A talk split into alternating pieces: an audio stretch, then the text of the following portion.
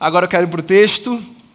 Eu leio hoje no livro de Deuteronômio, o quinto livro da Bíblia, capítulo 32, do versículo 48 ao versículo 52. Esse é o nosso texto. Deuteronômio 32, 48 a 52, o texto diz assim. Naquele mesmo dia, o Senhor disse a Moisés: Suba as montanhas de Abarim até o monte Nebo, em Moabe, em frente de Jericó, e contemple Canaã, a terra que dou aos israelitas como propriedade. Ali, na montanha que você tiver subido, você morrerá e será reunido aos seus antepassados, assim como seu irmão Arão morreu no monte Or e foi reunido aos seus antepassados. Assim será porque vocês dois foram infiéis para comigo na presença dos israelitas, junto às águas de Meribá, em Cádiz, no deserto de Zim, e porque vocês não sustentaram a minha santidade no meio dos israelitas. Portanto, você verá a terra somente à distância, mas não entrará na terra que estou dando ao povo de Israel. Palavra do Senhor, palavra para mim e para você nessa manhã. Esse texto é um texto que traz, pelo menos para o meu coração, uma das perguntas que por mais tempo eu carreguei ao aprender essas antigas histórias da Bíblia Sagrada. Que é: por que, que o senhor fez isso com Moisés? Não, vai, você que conhece a história. O camarada liderou o povo no deserto, se dedicou, se empenhou, serviu a Deus e foi impedido, depois de uma longa jornada, de adentrar a terra prometida por causa de um vacilo. Bem, quem sou eu aqui para dizer o que Deus vai fazer ou deixar de fazer, certo? Não me atrevo. Mas eu fico me perguntando, Senhor, precisava tanto rigor, não é? Tanta dedicação, tanto empenho, tanta luta, tanta dificuldade, para chegar ali na hora avistar a promessa, mas ser incapaz de pisá-la com a planta dos seus pés. Bem, essa é uma discussão que nem me cabe tanto, e o meu propósito aqui, nessa manhã, nem é o de olhar para o texto para refletir sobre o porquê de Moisés não entrou na terra prometida. Essa é até uma discussão que cabe. Na verdade, eu penso é muito mais uma discussão num nível de especulação já que há coisas que nos são incompreensíveis, do que uma discussão prática, sabe? Que traz sentido para a nossa história.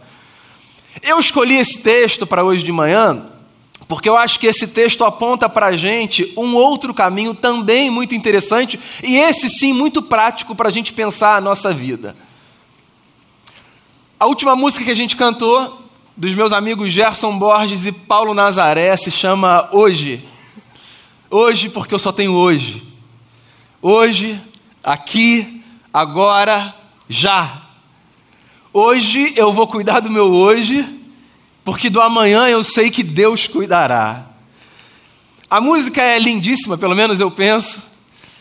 E é muito interessante, porque de uma forma ela faz para a gente essa convocação para que a gente viva a realidade presente mas ela é também muito angustiante porque ela é capaz de expressar um dos maiores desafios que, penso eu, pelo menos quase todos nós enfrentamos, que é o de vivermos conscientemente o presente, que é o único tempo que a gente tem. Verdade ou não?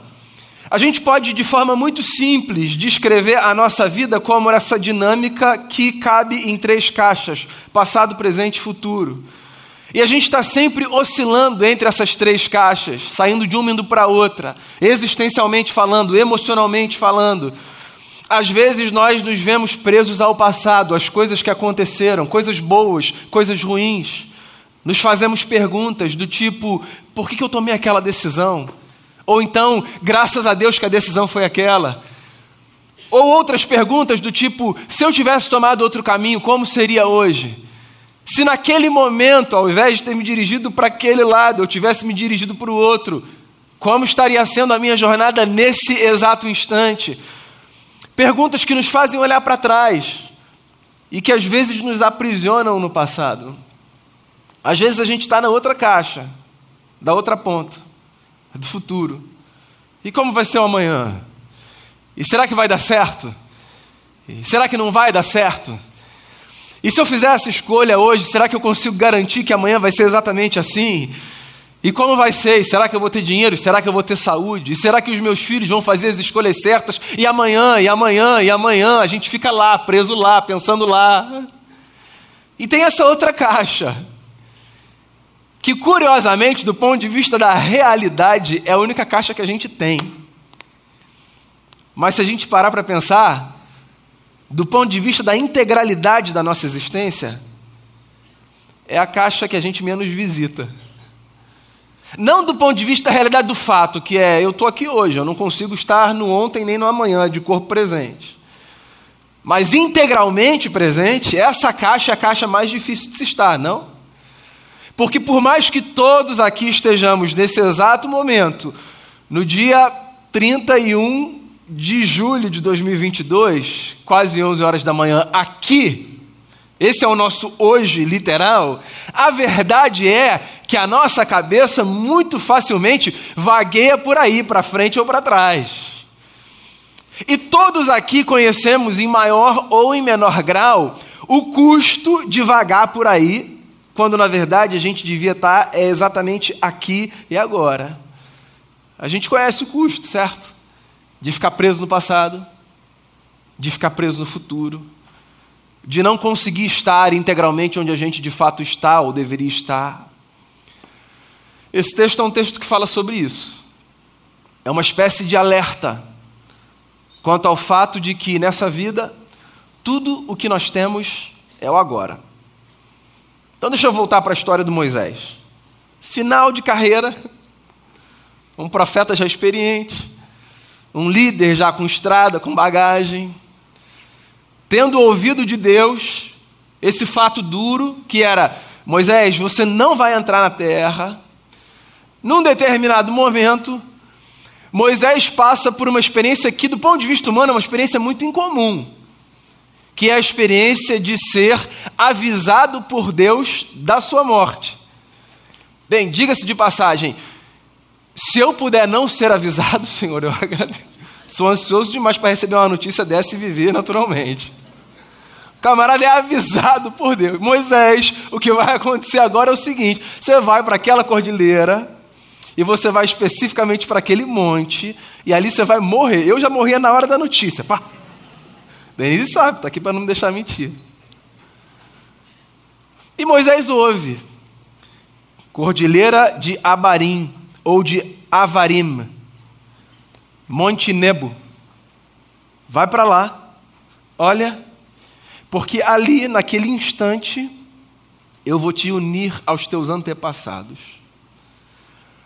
Claro, porque esses nomes nos são nomes estranhos e porque muito mais nós nos atentamos à sua sonoridade do que ao seu significado, a gente perde algumas informações muito preciosas que os leitores originais do texto tinham diante de si ao ouvir essa história.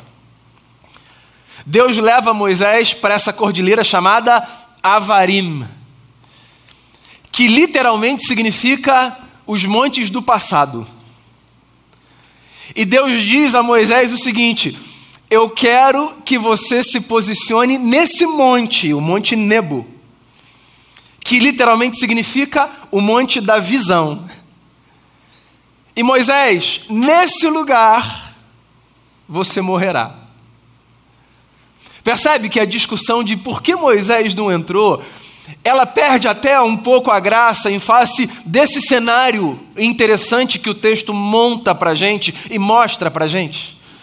O profeta está ali no final dos seus dias, com os pés no passado e os olhos no futuro, aprendendo com Deus uma verdade que todos nós deveríamos aprender para a vida.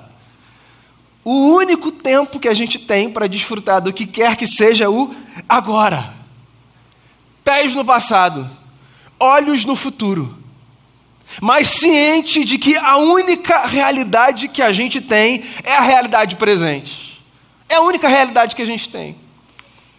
E é interessante isso porque se eu perguntar a você aqui, você entende isso? Eu tenho a sensação de que de 100, 100 responderão: entendo. Entendo, entendo. O único tempo que a gente tem é o aqui e o agora. Todo mundo vai dizer isso em sã consciência. Mas a pergunta que eu me faço, que eu queria partilhar com você nessa manhã é: e por que a gente não consegue viver esse negócio? Por quê? Porque a gente está sempre viajando de um lado para outro. Por quê? Veja bem, para que fique muito claro aqui para você, para que você não pense que eu sou ingênuo quanto à complexidade da vida, nem que eu domino essa arte de estar no presente, longe de mim. É claro que existem muitas razões que nos levam para o passado e para o futuro. E veja bem, não é um problema a gente ir para o passado nem para o futuro. A nossa relação com a nossa história, ela é fundamental para a gente construir a nossa jornada. A gente precisa olhar para trás, por diversas razões. A gente precisa olhar para os passos que a gente já deu, para o lugar de onde a gente saiu para a história que a gente viveu. Então, por exemplo, se você cresceu num determinado lugar, pode ter sido o bairro que você não mora hoje, pode ter sido uma outra cidade, um outro país. Aí você há muito tempo não vai lá. E num certo dia você resolve ir ao seu bairro de origem. Você faz uma viagem no tempo interessantíssima, não é? Para o bem ou para o mal. Você revive coisas. Você olha para prédios absolutamente normais, como outros quaisquer, mas os seus olhos se enchem de lágrima. Porque aquele prédio não é só um prédio, aquele prédio, ele é um registro afetivo da sua história. É um prédio que fala, é uma rua que conta histórias. Você vai, assim, com todo respeito a, a qualquer estabelecimento, a, a padaria, assim, mais simples e mais escondida. E você diz assim para quem está com você: melhor café do mundo. Do mundo. Entende a força da memória afetiva? O melhor café do mundo, coincidentemente, está no bairro que você nasceu, naquela rua esquecida que ninguém conhece. Porque não tem a ver com o café tem a ver com o que ele fala sobre a sua história, com o sabor da sua vida que está ali. A gente olha para trás também para gente, a gente se lembrar dos erros que a gente cometeu e não cometer mais. Por exemplo, na Bíblia, há uma descrição de um comportamento continuado, inclusive recomendado por Deus ao povo, que era de se lembrarem dos dias da escravidão do Egito. É muito interessante isso. O tempo todo, os líderes do povo de Israel estão convocando a comunidade a se lembrar dos dias da escravidão. O que parece muito estranho, né? Porque, por exemplo, quando a gente passa por uma experiência ruim, o nosso desejo é apagar da memória aquela experiência ruim. Mas existe uma certa pedagogia em nós nos lembrarmos, inclusive, dos dias difíceis e dos erros que nós cometemos, que é evitarmos que eles sejam cometidos novamente. Ou evitar que nós os cometamos contra terceiros. Então, por exemplo, há no registro das Escrituras Sagradas algumas falas interessantes de Deus dizendo assim para o povo: Vocês já foram escravos, por que, vocês estão escravizando agora? Olha só que coisa bacana. É uma forma de dizer: Vocês se lembram do que vocês sofreram? Vocês estão fazendo os outros sofrerem a mesma coisa? Interrompam esse ciclo. Percebe como olhar para trás é importante? Não tem nenhum problema a gente visitar o passado, ir lá na memória, redimensionar as coisas. Como também não tem nenhum problema a gente ir ao futuro, olhar para frente, fazer planos, sonhar.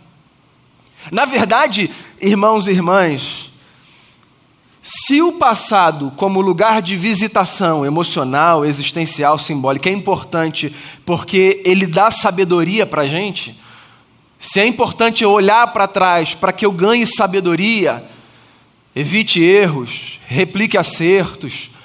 O futuro, olhar para ele é fundamental porque só em olhando para o futuro nós encontramos motivação e força para caminharmos. Então, olhar para o futuro desejar no futuro, ambicionar no futuro. Tudo isso é fundamental para que a gente se movimente. Se não há futuro, não há movimento. É por isso que é tão importante, por exemplo, que nós sonhemos, desejemos. É por isso também que é tão preocupante quando você faz para uma pessoa uma pergunta e ela responde sempre da mesma forma, que é: ah, tanto faz. Angustia, não angustia? Às vezes o tanto faz cabe, mas tem gente que tanto faz para tudo. E dá vontade de você sacudir e dizer: deseja alguma coisa, cara, escolhe. Banca esse negócio, diz o que você quer. Você quer ir para cá, você quer ir para lá, o que, que você quer fazer? Tanto faz. Tanto faz é, é sinônimo, se prolongado, de uma espécie de inapetência pela vida, sabe? A vida precisa colocar na gente apetite. A gente precisa querer coisas, desejar coisas, sonhar com coisas. Ainda que elas não se realizem, olhar para frente é uma forma de eu construir, simbolicamente, de eu me comprometer. Então eu olho para a minha vida com a Denise e eu digo assim: eu quero chegar lá. Então, é uma forma de eu me comprometer, dela se comprometer. Eu olho para os meus filhos e eu falo assim: eu quero que eles cheguem lá. É uma forma de eu me comprometer. Eu olho para a igreja e eu sonho porque é uma forma de eu me comprometer. Então, o futuro é fundamental na vida. Eu sempre que falo dessa dinâmica do passado do futuro, eu me lembro da música I Dream the Dream, dos Miseráveis. A personagem Fantine canta essa música no filme, pelo menos no último que foi gravado. Quem fez, eu acho que foi a Anne Hathaway. A música ela vai falando sobre o sonho que essa personagem tinha, sabe, de uma vida como todo mundo tem, de que a vida seria gentil. A gente sonha que a vida seja gentil com a gente, certo? De que as coisas aconteceriam, seriam mais fáceis. E aí, depois você pode olhar lá a música, que eu imagino que você conheça. A história vai mostrando para ela que o sonho que ela tinha fica cada vez mais distante. Às vezes acontece isso com a gente, né? O sonho está longe. O final da música é muito angustiante, muito sofrido, é um choque de realidade. Ela termina a música numa espécie de desabafo angustiante, dizendo assim: agora a vida matou o sonho que eu tinha. E talvez seja aqui o meu olhar assim de psicólogo, sabe, ouvindo uma música como essa, pensando: como assim? Como a vida pode matar os nossos sonhos? Então a gente precisa de outros. Porque sem sonhar a gente não pode ficar, entende? A gente precisa do futuro, do sonho, da ambição, do desejo. A gente precisa desse negócio, por mais irreal que ele seja, por mais que a gente não conheça o dia de amanhã. A gente não conhece o dia de amanhã, certo? A gente não sabe como vai ser o amanhã. A gente precisa do futuro, na ideação, na projeção. O passado é necessário, o futuro é fundamental. Mas que outra coisa a gente tem, senão o presente? Esse tempo na história que os nossos pés pisam. Porque é isso. Pode parecer estranha a arrumação dessa frase. Mas a verdade é essa: os nossos pés pisam num tempo na história. E o único tempo que os nossos pés pisam na história é o agora. E Deus leva um profeta velho, experiente, para o alto de um monte, para, mesmo estando na cordilheira dos antepassados e olhando para o monte do futuro, Deus ensina aquele homem que tudo que a gente tem para tocar é o agora.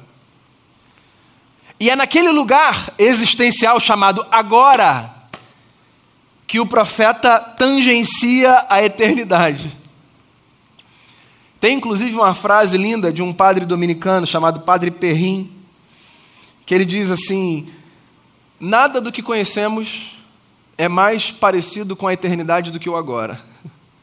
É engraçado porque a eternidade na nossa cabeça ela é a representação daquilo que está lá na frente, né? A eternidade. Mas não tem nada que se pareça mais com a eternidade do que o agora, o instante que a gente está. E talvez porque a vida é feita de momentos ordinários e de momentos extraordinários, nem sempre a gente consegue perceber isso. mas você já deve ter vivido experiências suficientes na sua vida para olhar para algumas delas e dizer assim: meu Deus, se isso aqui não é o céu, eu não sei o que o céu será. E olha só, não tem a ver apenas com o céu porque há coisas incríveis, há conquistas grandes. Não, não. Tem a ver com o céu porque, ainda que nas coisas mais triviais e simples, há uma presença tão plena ali, naquele momento, e você conseguiu estar ali de forma tão intensa, que aquele momento se transformou para você um retrato da eternidade. Então há conversas, por exemplo, que a gente não gostaria que acabassem, certo? Há mesas que a gente não gostaria que fossem desfeitas. Há encontros que a gente não gostaria de desfazer. Tem aperto de mão que a gente não quer soltar. Tem frases que a gente não quer parar de ouvir. Por quê? Porque parece que às vezes Deus nos dá na vida a graça de percebermos como a eternidade está muito mais perto da gente do que a gente imagina. A gente está olhando para trás, dizendo assim: que tempo bom foi aquele.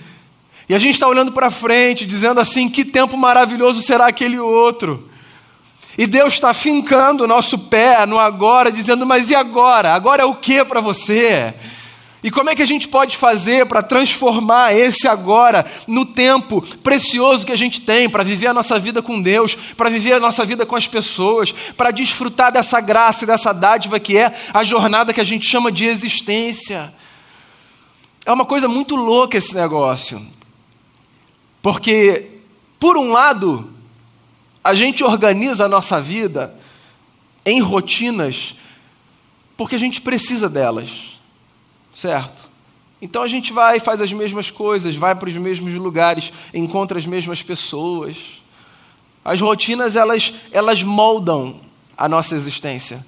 Mas por outro lado, as nossas rotinas, elas têm um efeito colateral tão negativo, tão negativo. Elas desensibilizam a nossa mente e o nosso coração. Porque a gente vive em rotina, a gente vive os nossos dias como se os nossos dias fossem mais do mesmo, mas nenhum dia precisa ser mais do mesmo. Tem um salmo que diz assim: Cantem ao Senhor um cântico novo, cantem ao Senhor todas as terras. Aí tem gente que acha que a convocação é para que todo dia a gente componha uma canção nova, sabe? Deixa eu cantar uma outra música aqui. Não. O convite que o salmista faz com toda a sua força poética é: mesmo em fazendo as mesmas coisas, tente descobrir de maneiras distintas um novo de Deus para a sua vida. Porque não há momento que se repita, não há experiência que seja igual a outra, não há. Nós somos pessoas diferentes todos os dias, as nossas experiências nos modificam. As pessoas com as quais a gente vive, elas são diferentes todos os dias. De modo que, mesmo que a gente consiga de alguma forma prever o que vai acontecer, ah, Fulano eu já sei como se comporta, Aqui eu já sei o que vai acontecer. A gente devia viver cada momento com essa intensidade de que alguma coisa diferente pode acontecer.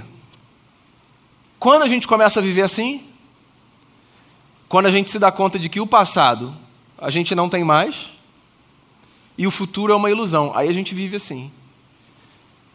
Quando a gente olha para frente e diz assim: Isso aqui é uma ilusão, ilusão humanamente falando, o futuro é uma ilusão. Certo? Porque onde você vai passar o Natal? Já sabe, não sabe? Alguns de vocês sabem. Suas férias, onde você vai? Já sabe, não sabe? Eu sei, alguns de vocês já sabem. Quem é que vai garantir que vai passar? Gente, não estou fazendo aqui profeta de morte, não, pelo amor de Deus. Em nome de Jesus. Mas olha só, é, é angustiante pensar nisso, né? Quem aqui, quem aqui consegue garantir que o amanhã vai ser do jeito que a gente quer. E não só porque uma coisa assustadora vai acontecer, não. Não. Fica tranquilo. É, mas é porque os nossos dias, eles são formados por mais variáveis do que a gente consegue controlar. Então tem dia que você sai da sua casa de manhã dizendo assim, ó, hoje vai ser assim. Aí você volta de noite e diz o quê? Cara, completamente diferente de tudo que eu imaginei. Fiz nada do que eu planejei. E às vezes foi até melhor, beleza. Não é que é sempre pior, não, quando muda é pior. Não, às vezes muda para melhor. Você olha e diz assim, Pô, foi muito melhor do que eu planejei, foi diferente e foi muito melhor. Mas percebe que às vezes é diferente, às vezes é do jeito que a gente desenhou, mas outras tantas não. Então, quando a gente olha para o futuro e a gente diz assim, esse negócio é uma ilusão, ilusão do ponto de vista da realidade, a gente vive com mais desejo de fazer com que o presente seja uma porção da eternidade. Essa semana eu estava lendo uma entrevista da Glória Pérez por causa da, do documentário né, sobre o assassinato da filha dela na década de 90, Daniela Pérez. E aí uma frase assim, me atravessou muito, talvez porque eu já estivesse me preparando para falar sobre esse tema. Ela disse assim: os dias que mudam a nossa vida para sempre, e obviamente ela está falando do dia da tragédia, do assassinato da sua filha, eles não nos dão um recado de manhã. Eles não dão um recado. Os dias que mudam a nossa vida para sempre, eles não dizem para a gente assim, ó, vai ser hoje. Não. Eles simplesmente chegam. E eu acho que quando a gente realiza isso na vida, não é para a gente viver uma angústia, sabe, de será que vai ser hoje que vai acontecer alguma coisa? Não é isso, não. Quando a gente realiza isso na nossa vida, eu acho que a gente consegue, pelo menos assim, um pouco mais habitar essa caixa e não ficar tão preso nessa e naquela. Hoje, porque eu só tenho hoje. Hoje, aqui, agora, o já. Hoje eu vou cuidar do meu hoje, porque do amanhã eu sei que Deus cuidará. Então o que eu queria dizer para você nessa manhã, você que está aqui, você que está aí? Eu queria lembrar você que assim como Deus fez com o profeta Moisés, Deus faz com a gente. Coloca a gente na cordilheira de Avarim, no Monte Nebo, preso entre o passado e o futuro e diz para a gente assim: o agora é tudo que você tem. O agora. Lembra do apóstolo Paulo dizendo: Não se ponha o sol sobre a vossa ira. Eu acho esse conselho tão lindo. Paulo está dizendo assim: Não deixa para amanhã, não. Não deixa para amanhã, não. Faz hoje. Resolve hoje, conversa hoje, abraça hoje, diz que ama hoje, agradece hoje, perdoa hoje acolhe hoje, se empenha hoje, começa hoje. Hoje, hoje, esse é o tempo que a gente tem. Cada hoje de Deus para a nossa vida é uma dádiva. E claro, porque nós somos filhos da ressurreição, seguidores de Jesus de Nazaré, assim, há uma outra luz que irradia sobre esse cenário das caixas, que aí ela é maravilhosa, porque ela deixa tudo muito mais interessante.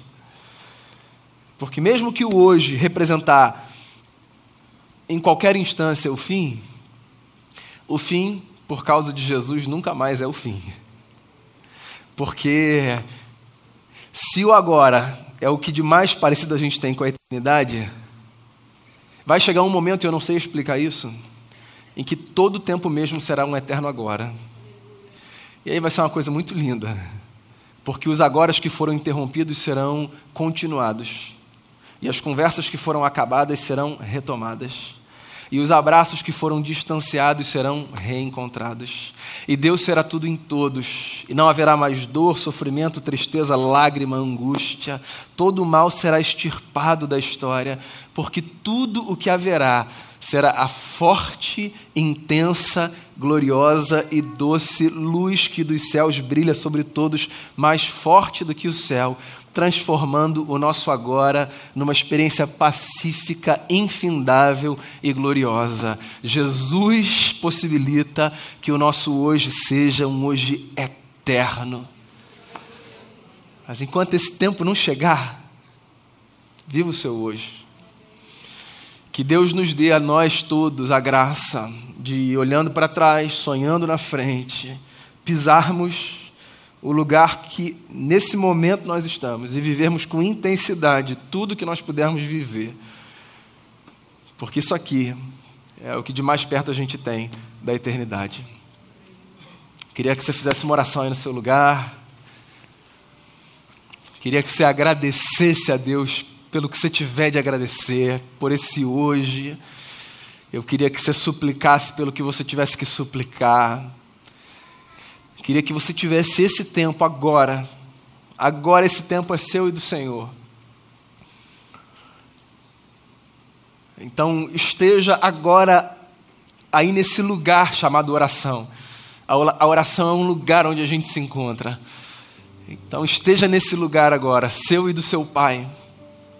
E faça a oração que você tiver que fazer. Seja ela uma gratidão, seja ela uma intercessão, um pedido de socorro. Faça a oração que você tiver que fazer aqui agora. E quando esse tempo acabar e o novo tempo chegar, que você viva a sua vida da forma mais intensa e mais bonita que você puder. Jesus amado, nosso Salvador, nosso Senhor, a luz que brilha mais forte do que o sol, a estrela da manhã, o anúncio de um novo tempo, Senhor, é isso tudo na nossa vida. Obrigado pelo tempo de hoje, obrigado por esse domingo dia do Senhor. Obrigado pela família, pelos amigos. Obrigado pelos sonhos. Obrigado pela memória. Obrigado pela história. Obrigado pelo que nos espera. Obrigado porque hoje a gente pode viver com a consciência de que o Senhor está aqui com a gente de que seja o nosso dia um dia fácil ou um dia difícil, o Senhor está aqui com a gente. Nos ajude a vivermos o presente de forma responsável, santa, bonita e de forma também que a nossa vida seja um contínuo desfrute dessa dádiva que é podermos viver com consciência de que o Senhor está com a gente. Quero colocar o coração de todo mundo diante de Ti e pedir que nessa manhã o teu espírito doce e bendito inunde o nosso ser, trazendo paz, trazendo alegria e nos devolvendo para o tempo presente. Se em algum outro espaço existencial nós estivermos com a mente capturada, nos devolva para o agora e que a gente desfrute desse momento. É a oração que eu faço por mim, por cada irmão e por cada irmã, em nome de Jesus. Amém.